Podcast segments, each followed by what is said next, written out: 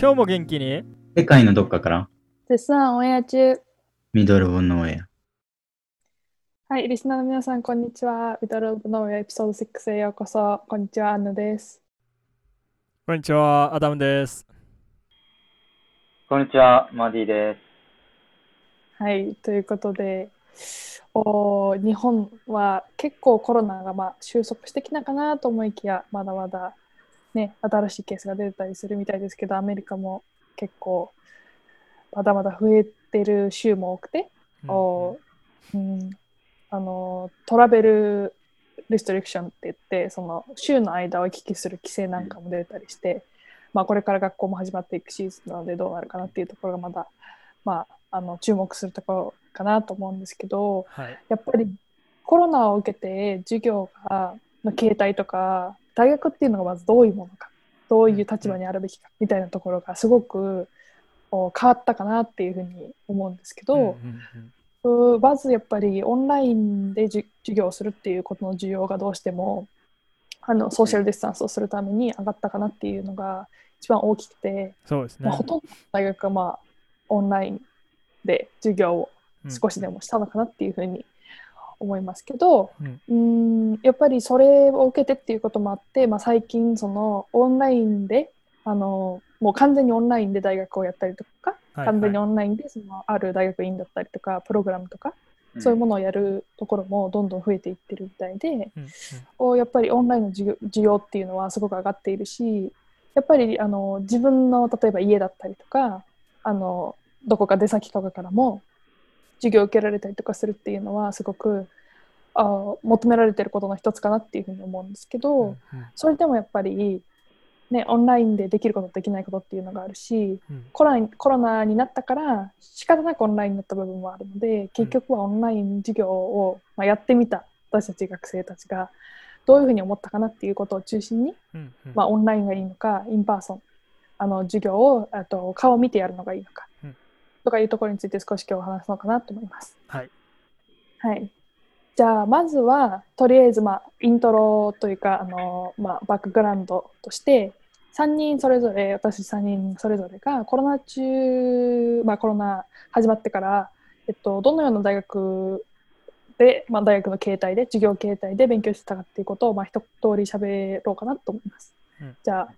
アダム君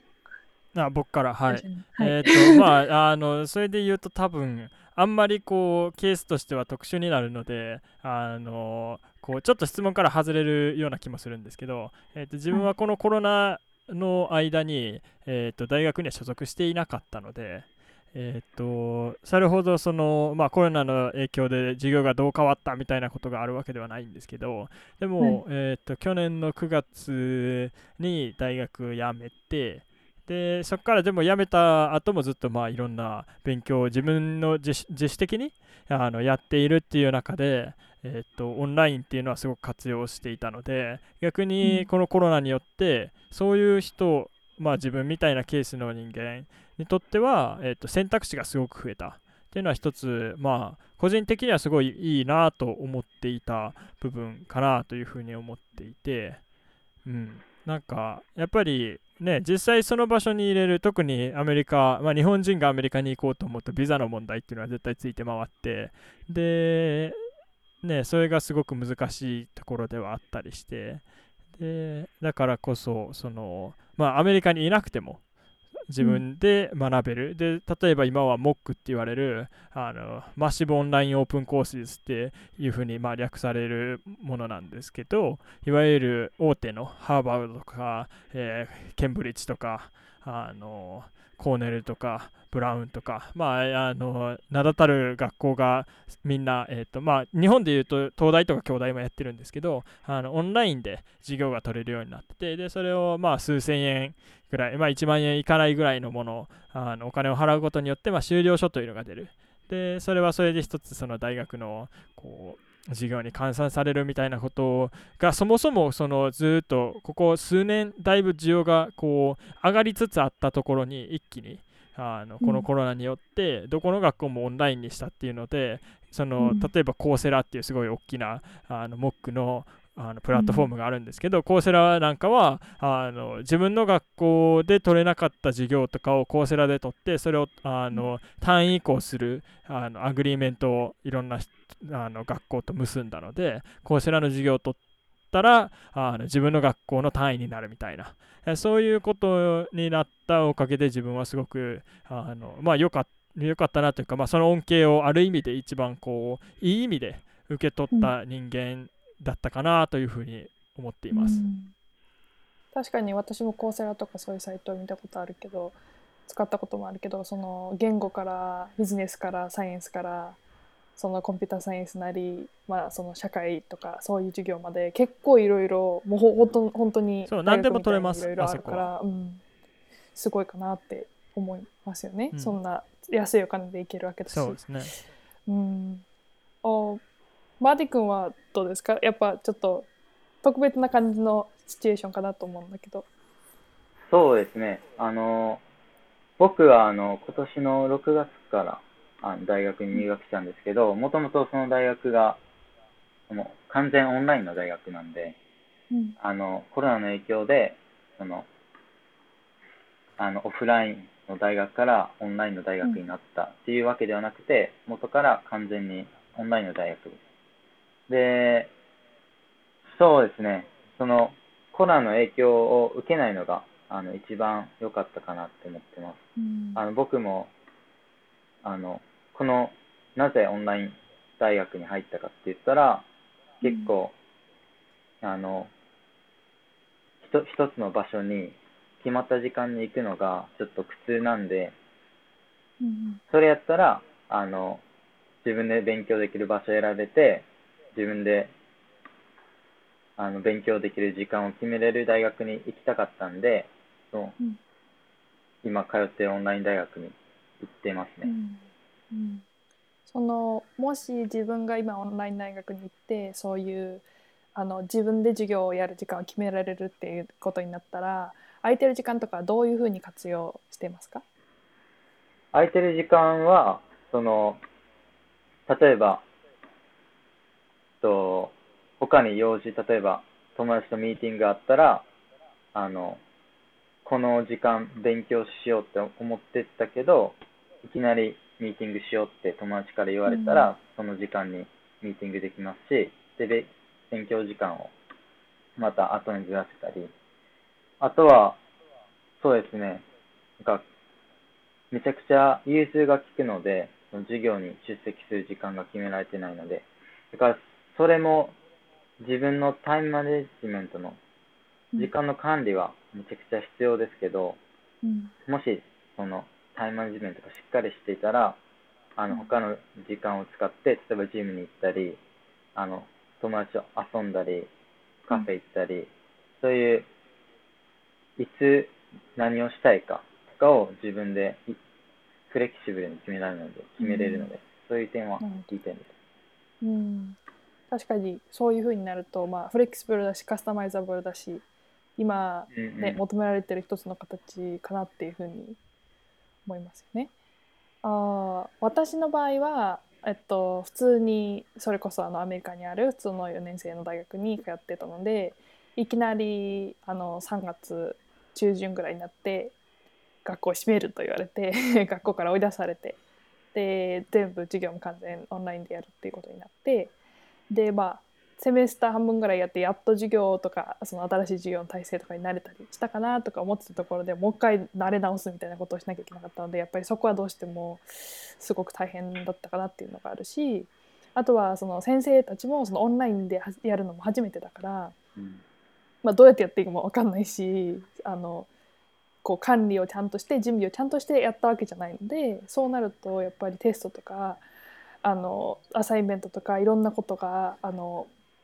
まあ、問題っていうかその、うん、チャレンジの連続というか、うん、そういう感じだったので、まあ、先生も生徒もそれを少しずつあの手探りでやりながらオンライン大学オンライン大学オンラインで大学をやるっていう形だったので結構まあなんか決まってないことが多くてうん。不安なまま、まあ、授業をやったりとかしなきゃいけなかったっていうのはやっぱり大きくて、まあ、確かにその先生とかがその授業をリコードしてくれたりとかするからそうするとその例えば後から分かんなかったところもう一回見たいなと思ったりとかする時に結構役に立ったからそれは全然良かったことかなと思うけど、うん、その携帯とかやっぱりその先生がいつも聞いてること今まで聞いてきたことを聞けなかったりとかする環境がどうしてもできたりとかどうしても、うん、まあねいそういうのがいないのがいいけど cheating とかする人が絶対いないっていう風にやっぱり in person の時よりオンラインの方がそれをチェックするのが難しいからそういうところとかも結構、うん、注意を払いながらやらなきゃいけなかったっていうのが結構まあ大きかったかなっていうところが、うん、印象としてはあるかなと思います私の場合は。確かになんかその、オンライン授業の大きな利点の一つとして、まあ、さっき、ね、あのマディックも言ってましたけどその、うん。自分何かしながら学びを深めれる。だからやっぱり大学っていう学校に行っちゃうとその、ね、英語で extracurricular と言われるものとしてその、まあ、学外での活動であったり学校の外での活動であったりみたいなことに、まあ、力を入れてる人ももちろんいますしそれが不可能ではないんだけど、なんかそれをもっとあのこう融合させながらできるっていうのは大きな利点なのかなと今回そのねあの思いましたね。そのうん学校の場所にフィジカルにいるからこそできる経験っていうのがねもちろんあのあるんですけどあの、うんいないからこそできる経験もだから使いようというかあの、うんあるのかなというふうにはすごく思いました。うん確かにやっぱり学校今オンライン大学のその授業のことを中心にちょっと喋ったけどあの学校生活っていうのが授業だけじゃないから、うん。そのさっき言ったエクストラカリキュラとか他の、まあ、活動だったりクラブだったりサークルだったり、まあ、普通に友達と会うこともそうだし食事したりとかそういうことも含めて、まあ、特にアメリカの大学はほとんどの生徒がその寮に入って住んその大学の周りに住んでほぼその一日の生活を大学の周りにしてるわけだからそうなるとそれとオンラインで家でやるっていうのは本当に違うわけでやっぱりその授業だけがオンラインに変わるということではなくてエキストラカリキュラとかそういうビーティングとかをするときに全部、まあ、Zoom でとかオンラインでやらなきゃいけなくなったらそれはやっぱり、うん、人と会えることでいいこともあるしやっぱ人と会え,、まあ、会えないからっていうか会わなくてもそれをうまく活用して例えばさっきまで言ってみたいにタイムマネジメントしてやりたいことをいろいろやってみるとか。そういうこともできるし新たな挑戦ができる機会を作ることにもなったかなっていうのはやっぱり印象が、うん、あるから、まあ、いいことも悪いこともやっぱりどっちもあるかなって思うんだけど、まあ、今はちょっとそのオンラインについて特に喋ったと思うんだけどじゃあ逆にその in person だった時とか in person まあその高校だったり大学だったり in person だった時をそれぞれが3人経験してると思うんだけどin person だった時にまあ良かったこと悪かったこと？とかそういうことについてちょっと喋るのがいいかなと思うんだけどじゃあ今回マディ君どうでしょなるほど。 in person の時ですね、あの、大学のことじゃなくて、高校うんからの経験う、うんだと、やっぱり、その、横にいる人に質問できるっていうのが一番でかいかなって思いましたね。その今行ってる大学だと、あの、ヤマーっていう大学、あの、オンライン大学生が集まったグループがあって、そこにうん。あの質問を投げたり、で、他の生徒がその質問に対して答えてくれるとか、うん。まあ、先生が答えてくれるとかあるんですけど、やっぱ、長ければ10時間後とか、うん。あの、24時間後とか、そういうのが結構なんで、その、インク、 in person と横にいる人とにすぐ聞けるのは本当にうん。楽で、でもっと、あの、説明とかも分かりやすいと思うんで、画面通したり、テキストで読んだりするのと比べて。うん。ですね、その、ほんまに、オンライン大学今行ってて、あの、苦労していることが、本当にそれで、すぐうにん答えをもらえないっていう。なるほどでも、うん。まあ、高校の時は、その定期テストとか、あの、うん。わからない数学の問題とかをすぐに聞いたり、で、理解も深まるし、っていうとこが、その、 in、in person と、その、オンラインでの教育のメリット、デメリットかなと思いましなるほどなるほど。なるほどね確かに聞けるか聞けないかすぐに答えをもらえるか答えもらえるまでうずうずしてるかっていうのは結構気持ち的にも違うかなって、うん、確かに確かに。アダム君はどう思う？うんと自分はまあ今オンラインの授業をやりながらっていう話を、まあ、してたんだけどそれはだいぶこうあのなんていうのかな、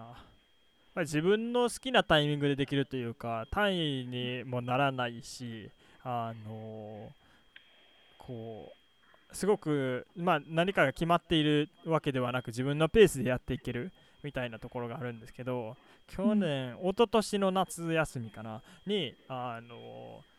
その普通の大学のオンライン授業を、まあ、あのその大学のオンライン授業としてあの普通の授業と同じような位置づけで、うんうん。あのオンラインクラスを取ってた時があってその時は、ま、別のクラスがあの in person でそっちがオンラインでっていうのは両方同時にやりながらやってでそうするとそのなんかやっぱすごく難しい部分というかなんかこう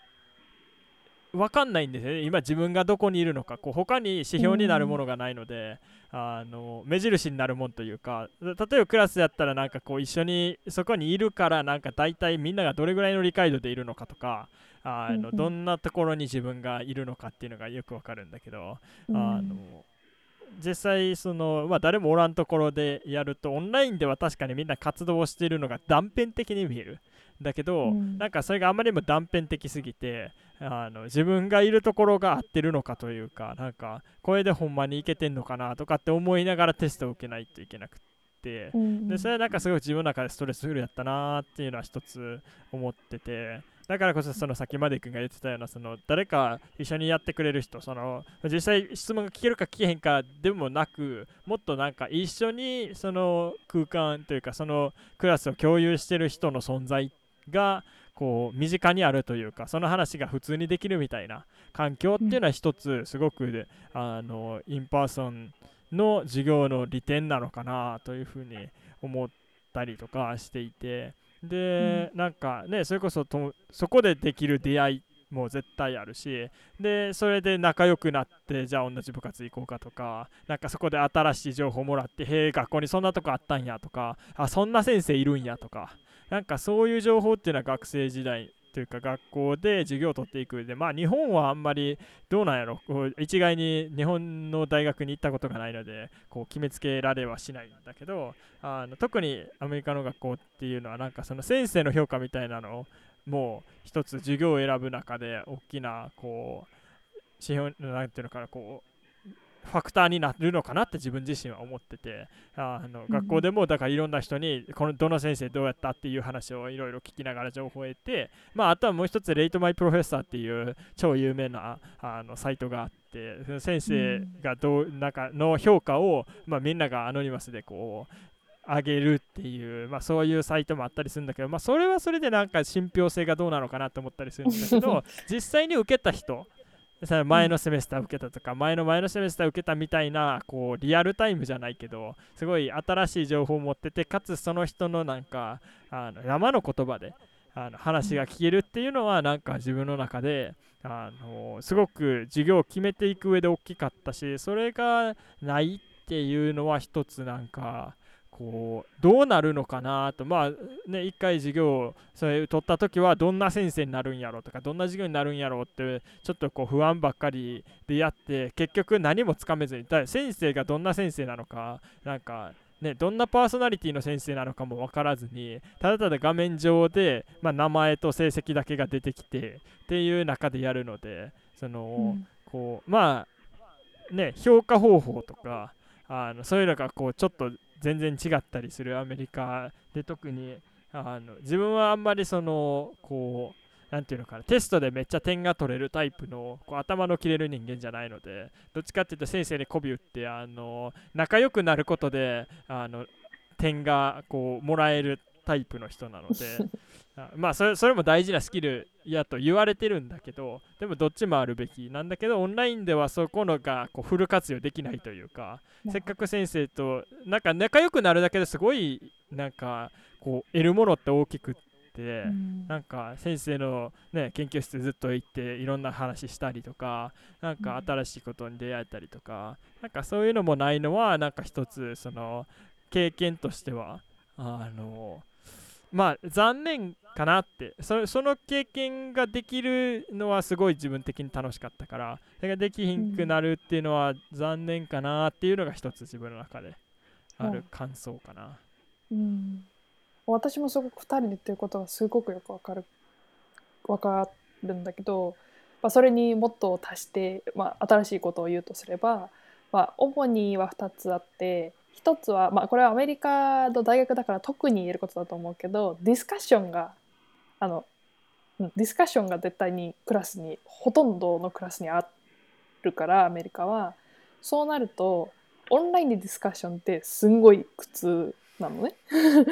それは一回そのコロナになる前も私オンラインでやろうとしたことがあるんだけどそれはさ社会っていうかそのヒューマニティーズ系社会系の授業だったんだけどそしたらそれでディスカッションしてくださいって言って意見タイプしてくださいって言われてしかもなんかそのなんだなんだろうそのな何人分以上はリスポンスしなきゃいけませんとかあるある。それでイエスだけはダメですとか言われたら えーみたいになるからそういうのもすごく難しかったしえイエスえな何を聞けばいいのみたいなそれそのなんかどういう意味で言ってるかっていうのはやっぱり、まあ、留学生だから特にそう思うのかもしれないけど例えば表情だったりとか仕草だったりとか話の流れだったりとか小姉だあったりとかね。の、うん、ジェスチャーだったりとかそういうことを全部表総合して評価してるわけだからそれがなくてただ書いてある文章を読んでも、うん、どういう意味合いで言ってるのかとかその子がどういうバックグラウンドで言ってるかとかそういうことって全然わかんないから、やっぱりすごくこ答えろって言われてもそれも怖いし、うん、そういうのがあってでその後コロナになってからもやっぱディスカッションがやっぱり結構きつくて、うん、やっぱしゃ喋らない子が出てきちゃうから、まあ、顔見ててもう1対1なのに喋らないわけにはいかないじゃんちょっと。だけどうんそのオンラインだと別にビデオつけないであのいてもいいよかったりしたら、ビデオもつけないでオーディオもつけないでいるのかいないのか分からなくてずっとやってたら、ディスカッションとかもやっぱりどうしても、うん、うまくは進まないよね、ううんんだからそういうところはなんかあそういうところでそうさっきそのアダム君が言ったみたいに話が芽生えたり出会いが増えたりっていうことが起きる場面なのにそういうところがやっぱりどうしてもうまく実らないのは多いから、うん、そこはすごく残念なポイントかなっていうふうに思うしでもう一つはそのさっきのそのちょっと授業と外れることなんだけどそのエキストラカリキュラとか他のミーティングっていうのもやっぱりあのただいつも会って話すっていうことが中心のミーティングだったら、まあ、多分そのオンラインで Zoom とか他のこものを使ってやることはできるんだけど私なんかだとそのスポーツだったりとかそういう実際に手とか手足を使って何かやるようなことをしてるミーティングだとどうしてもそれはできなくなっちゃうから。うんうんそうすると、うん、その分はすごくそそなんだろうそういうパートもその大学生活の中でとても、まあ、大きな役割を担っている部分、まあ、そのある程度の人にとってはそういう大きな役割になってると思うんだけどそういうところがやっぱりどうしても、うん、なくなっちゃったりとかもうほぼ無理みたいな状況になると結構私もそれは精神的に楽しみにしてた部分ではあったから、うん、きつかったかなっていうのはやっぱりあって。それがやっぱりねどうしても人が人と会うことが大事なんだなっていうのは、まあ、思う、うん思わせられる、確かに。うん、そういうそういう場面だったかなっていうのがやっぱり大きくあって、うん、だからその先生なり人あの新しい生徒なり先輩なり後輩なりっていうそのそれそのそれこそ口コミとかもそうなんだけどそういうことがどうしても、うん、すごくそのそれがある時はそこまでなんかすごく重要視してなかったけどそれがなくなったらあ意外とそういうところであの情報を受けてたんだなみたいなそういうことを感じたりとかっていうのはやっぱりよくコロナを受けてオンラインになって思ったことかなっていうのは私的には思うかな。まあでもなんかその授業の性質というか、まあ、授業によるんかなというのは一つ思って例えば自分がこうさっき話してたオンライン授業っていうのはあのそれこそあのなんていうのかなえーっと実際にディスカッションとかもタイプでしかできひんようなやつ。だから、あのこう動画動画っていうかね実際こうやってその今コロナでなってるようなそのあ対面式をこういうビデオであのこうオルタナティブにしましょうみたいなそういう授業でもなくただただなんか資料が送られてきてそれ読んでそれについて、うん。あの何タイプでディスカッションしてでタイプで感想を書いてみたいなそういう授業をやったからこそなんかその人っていうのがリアルに感じられないというかあまりにもバーチャル空間で生身の人間感がない、うんんまあまあ音がないのでっていうのはすごくなんか自分の中で一つだからこそ不安やったんやろうなっていうのと、もう一つなんかそのじゃあなんでそれが比較できるのかっていうと最近あのこれは普通に日本の大学なんだけどあのちょっとアドバイザーとして呼ばれててであの日本のある大学の授業にえっと参加をしていてしばらく。でそれはもうちょっとこう授業で、あのプロジェクト型科目っていうタイプの授業なんでどっちかっていうとまあテーマがあってそのテーマに向けて何かまあものづくりであったりこうディスカッションしながらいろんな話をしながら何かを作り上げていこうっていうタイプのクラスなのでそうすると1時間半90分か。90分の授業の間ほぼずっとあのまあ喋って意見を出し合ってアイデア出し合ってそれをまとめてみたいな授業になる。でそうすると3週ぐらいやると大大体なんかそのあこの人こんな人なんやなみたいなのが見えてくるというか。それやったらあんまりそのさっきみたいな無機質感というかなんか自分どこにおんのやろうとかなんかあの誰とやってんねやろうとかあんまり思うことなくそ向こう画面の向こう側であってもあの生身の人間を感じれててすごいまあこれはなんか in class in person のクラスに近いのかなというか。でそれこそ Slack であったり LINE であったりみたいなものでそれぞれそのあの授業がつながってないあの実際にオンラインにつながってない時間のそのオフラインの時間でもあのいろんな話をしたりグループで別の時間にそれぞれで時間取ってミーティングしたりとかあのそういうこともしてると意外となんかその in person の頃とあんまり変わらへんような形態でそれもできてるのかなと思ったりしたからまあ授業によってはありなんやろうし逆に例えばなんかそのあのなんやろステムみたいなさあのいわゆるサイエンスのラボとかそういうのってなかなかこう、オンラインじゃ難しいなって思うところもあるしだからなんかそのそこは一つなんか、うん。まあ授業によるっていうところは置いておきたいかなと個人的には、うん、確かに確かに。私もそれ今言って思い出したけどやっぱとより難しかったのは200人とか300人とかでもっといるでっかいクラスでそしたらもうは話せもしないから人が本当に聞いてるか分かんなくて先生がずっと喋るだけでももっとその小さいサイズになるとそれぞれ顔も見えたりとか喋る機会も増えたりとかするからそれだったらまあオンラインでも結構その in person により近い授業ができるかなっていうのがあったしあとは私もサイエンス系のメジャーだからそしたらあのラボ実験のクラスを取ってていきなりオンラインになったらえ実験オンラインみたいなことになるわけだからそれは本当に大変だった。それでその他の学校でそのオンラインに急になったからその全員に A をあげるみたいなあの言ってた学校もいたらしくて、まあ、それもそれでちょっとびっくりだったけど、うん。そのね、どうしてもやっぱりジャッジできない部分が出てきたりとかどうやってやっていいか分からなかったりする実験をやらないといけないわけだからそういうところはやっぱりどうしても、うん、難しいしその大学院生とかでその授業だけじゃなくて自分の研究とかをよくやってる人とか先生教授とかもやっぱりそれができなくなると、ね、あのそれこそその生物的な実験とかやってたらさ生き物の世話しなきゃいけないわけだからそういうのとかも行かなかったらそれは無理だし、まあ、なんかそういうところもいろいろね、まだ注目されてないけどみんながそれぞれ今回そのコロナによって、うん、あの明らかになった難しいところなのかなって、うん、思いますね。自分の知り合いもなんかフィジックスなんや、えっと、物理か。の授業はその実験が YouTube の動画が送られてきてそれ見て感想書くだけになったからすごい楽やったって言ってた。ああ確かに確かに確か実際に自分で手動かさんでいいってなるとねやっぱりまあ実験あのこうプロシジューってなんか手順っていうのかな？っていうのがこう一つ、まあ、テストの範囲になるというか、うん。あのねあの何えっとラボに行ってで今日はこれこれとこれをするっていうのがこうテストとしてあってだからこの実験してあのなんやろう例えば生物やったらあのうん分からへんわ。なんかあのちゃんと説明できる自信がなくなってきたけどでもこうあのこの反応あ科学とかの方が分かりやすいかな。なんか酸化還元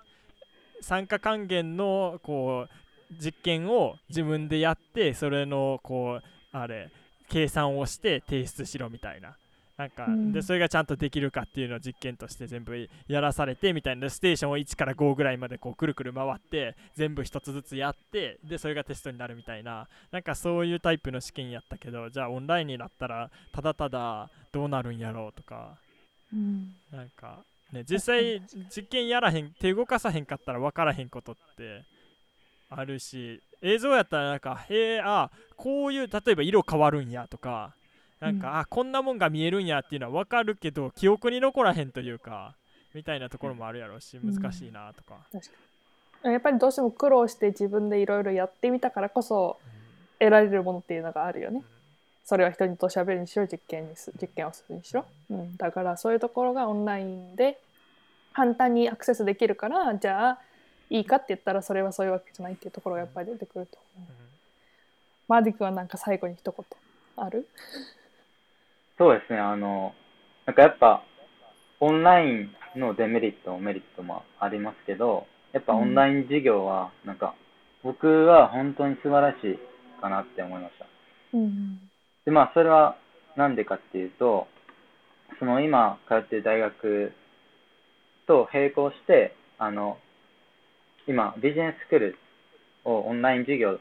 ビジネススクールに通ってるんですよ、オンラインで。うん。で、それは、あの、ズームを通して会話形式なんですけど、その、コロナの影響でオンラインになってしまって、普段は、うん。その東京の渋谷で学校を開いて、あの、授業参加型でやってるんですけど、で、あの、申し込む前にオンラインになったと聞いたんで、これ、行く意味あるのかなとか、オンラインうんで喋っても本当に理解できるのかとか、うんオンラインを通じて、あの授業理解できるのかとか、そういう不安があって、先生、あのメールであの事務の人とかに問い合わせて、本当にオンラインでうまくいきますかこと質問して、で、まあ、返ってきた返事が、その、今、先輩方も、今、受講されている方もオンラインで、あの、不便なくやられてますって言われて、まあ、疑いながらですけど、あの、申し込んで、で、入学する形になったんですけど、で、今、3か、2ヶ月目ですね。で、本当に、あの、授業参加型と変わらずに、本当に理解できますし、で、まあ、ズームなんで、あの、たくさんの人とディスカッションもできるんで、本当に横に、あの、と友達っていうか他の生徒がいるのと全然変わらないなっていうことを感じて、あの、オンラインでも全然理解できるんやなって思いました。まあ、それは結構大きな、あの、まあ、授業形態によるんですけど、先ほどアダムさんが言ったように。ね。なるほどね。確かに、うん、やっぱり、まあ、そろそろまとめようかなと思うんだけどやっぱりどういう、まあ、 major をやってるかとかどういうことを学びたいかどういう授業形式か何何が使われて授業が行われるかそういうところをやっぱりそういうところによってオンラインがいいか in person がいいかハイブリッドがいいかっていうことがやっぱりどんどん、まあまあ、決まってくるっていうかチョイスがあのこう絞られてくるのかなっていうのはうん、今3人のそれぞれの立場のそれぞれメメジャーも違う立場の話を聞いたら分かるかなと思うんですけど、うん、これからもねそれはどんどんやっぱりコロナによって新しい日常ができるのと並行して、うん、コロナによってその新しい学びのあり方みたいな学びの形態みたいなものができてくると思うのでそういうところもちょっとあのそういうところを、うん、始めるにあたって、うん、あのなんかちょっといろんな意見を聞けるいい機会になったかなって思います。うん、なんか、あのこう今はそのうちらまあここにいる3人もそうやし他でも多分巷でもいろんな人がこの話をあのいろんなところで発信してたり喋ってたり友達同士で喋ってたりとかいろいろすると思うんだけどなんかこの考え方っていや間違ってないと思うしあの、うん。すごい大事なことだと思うんだけどああのあくまで今までのこうスタンダードがあってそれに縛られた形でなんかいかにそれに近づけるかみたいななんか話のような気がしていて自分の中で。ででも真に問われてんのはもっともっとじゃあぐ学びって何なのか大学って何なのかで大学のあり方じゃないけどじゃあ実際にそのこれからどういうふうに学んでいくのか大学があるのかみたいなことが本当は問われてるのじゃないのかなと個人的に思っていてうんうん。なんかこう今までの形にどっちかっていうと引きずられてるというか、まあ、分かりやすく目に見える形であったから in person とかあのオンラインとか。でそれをまあある意味でこう、まあ、強制的にオンラインにならされたからみんなこういろいろオンラインで気づくことができたっていうのはまあ一歩なんやろうけどじゃあ逆になんかそれを持ってじゃあ大学で学生側は何を学びたいのかどう学びたいのかみたいなことはちゃんと一回考え直すべきやろうしあのその大学をでオファーする側としてもじゃあ学生にどんな体験ができるとかフィロソフィーとして教育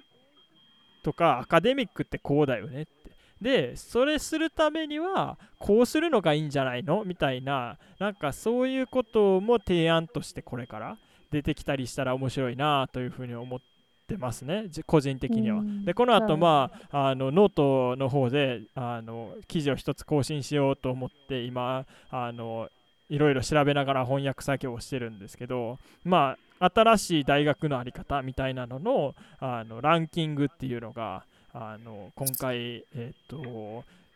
どこや国連からあの提唱されて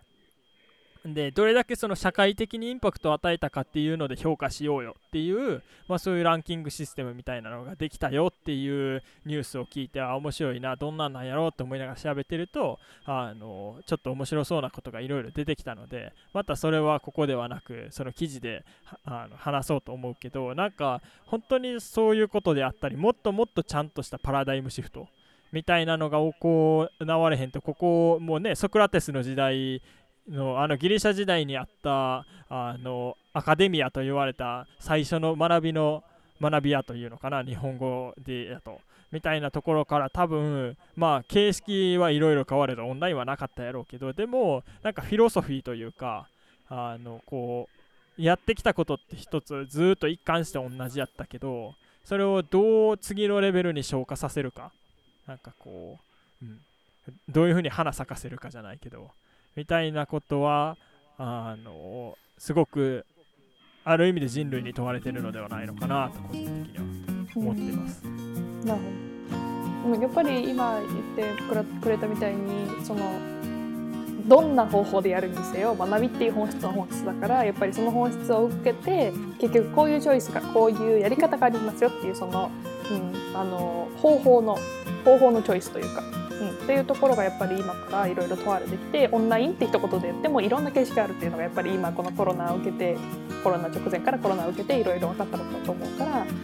これからそういうところをやっぱりその留学生の皆さんとか、まあ、それ以外の人にももちろんそうなんだけどここんなあなたの自分の学びたいことから自分に一番合った方法をやっぱりどれが正解とかではなくて見つけていくことがやっぱりそのその人にとっての正解だと思うから